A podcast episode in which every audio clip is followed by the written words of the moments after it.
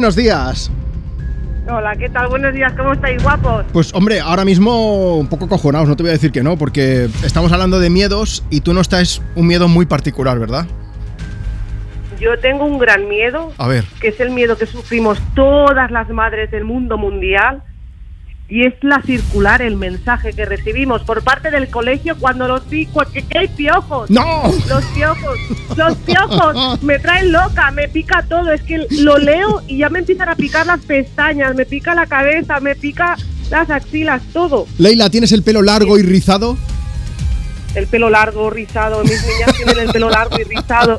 Y cuando, cuando las recojo en el cole, solo les estoy viendo la cabeza, les estoy mirando la cabeza y estoy llegando a casa, vámonos para casa, esto es el fin del mundo, vámonos para casa.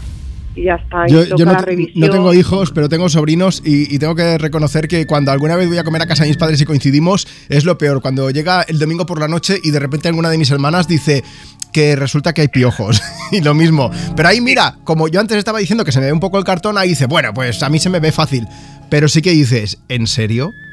Y, y sí. Pero Y el peine mi ese de- marido de- tiene de- el pelo... mi- el peine de, Dios, de, de- de despiojar niños, para que nos entendamos. O sea, que salen ahí los piojos y todo eso. Eso es un invento del demonio. es- eso no vale para nada, Juanma. Entonces, ¿cómo los combates tú? Yo, yo los combato uno por uno, mirar con una lupa en la frente, rollo expedición, una, una luz en la frente, les miro ahí uno por uno.